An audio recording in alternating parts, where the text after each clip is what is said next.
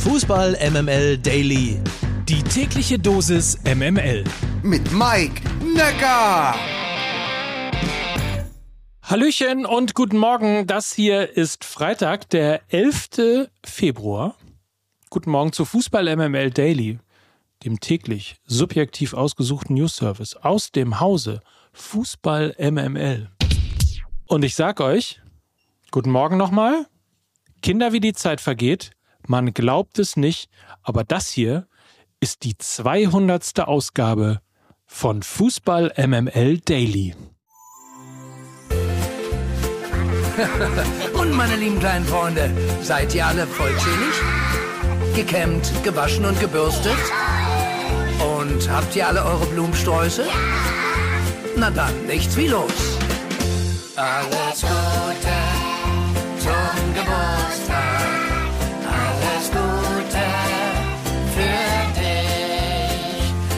Ja, so richtig stimmt ja Geburtstag nicht, aber die 200. Folge. Mein lieber Mann, wer hätte das gedacht? Aber nun zum Sport.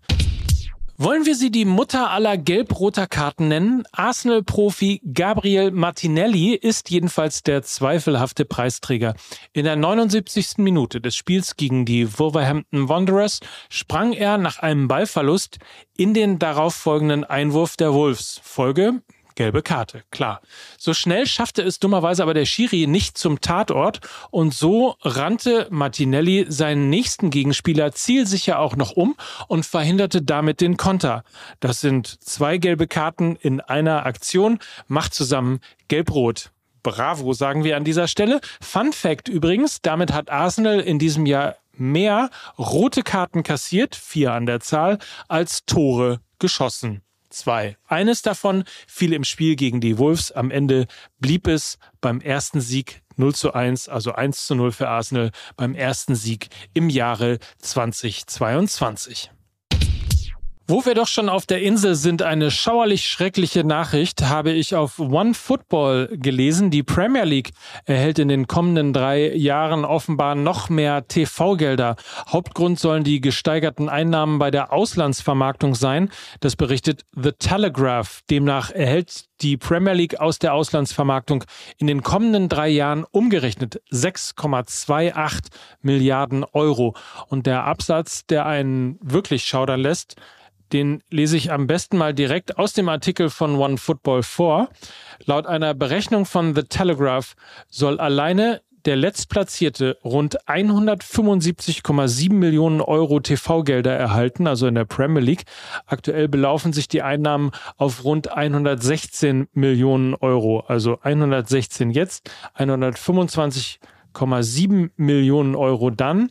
Der Meister werde in Zukunft sogar 138,7 Millionen Euro erhalten. Und zum Vergleich, nach Angaben von ran.de kassiert der FC Bayern in der Saison 2021 TV-Gelder in Höhe von 105,4 Millionen Euro.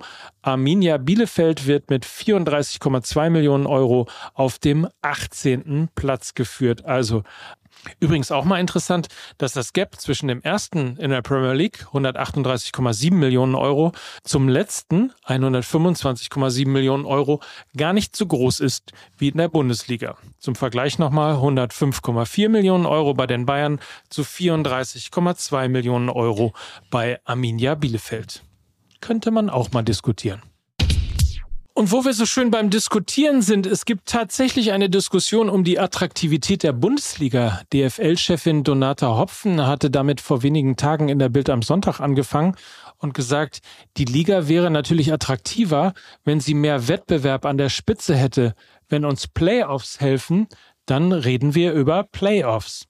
Interessanterweise spricht sich nun auch Bayern-Boss Oliver Kahn für zumindest ein Gedankenspiel über eine Modusänderung in der Bundesliga aus. Die Bayern hatten das bislang immer abgelehnt und sahen das eher so wie Freiburgs Coach Christian Streich gestern bei der Pressekonferenz. Ich finde persönlich, dass derjenige, der am Ende ähm, von 34 Spielen am meisten Punkt hat, finde ich gut, wenn der Meister wird und die, wo halt am wenigsten Punkt habe, dann leider absteigen müsse.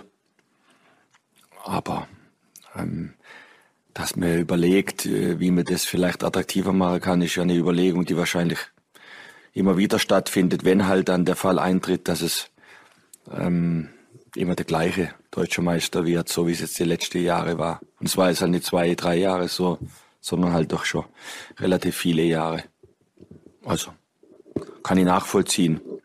Aber ich finde dann die Meisterschaft so, wie es, jetzt ist, äh, in diesem Modus, finde ich eigentlich am gerechtesten und mit der größten Aussagekraft, aber nicht immer am spannendsten.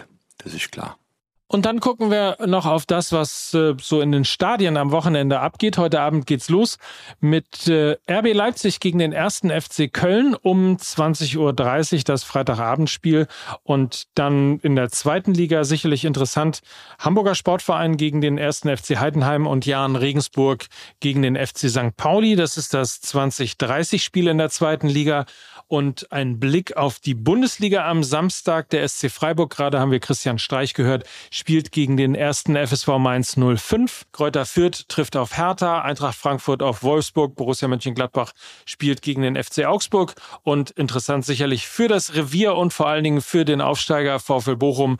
Der FC Bayern ist zu Gast um 15.30 Uhr im Ruhrstadion. 18.30 das Topspiel dann Bayern 04 Leverkusen gegen den VfB Stuttgart und der Blick auf die Sonntagsspiele um 15.30 am Sonntag 1. FC Union Berlin gegen Borussia Dortmund und das letzte Spiel dann um 17.30 TSG Hoffenheim gegen Arminia Bielefeld. Habt ein feines Wochenende, viel Spaß bei den Spielen und dann hören wir uns Montag wieder zur 201. Folge von Fußball MML Daily. Bis dann, eine schöne Zeit. Schön, dass ihr die 200 Folgen dabei wart. Danke von allen und danke an alle.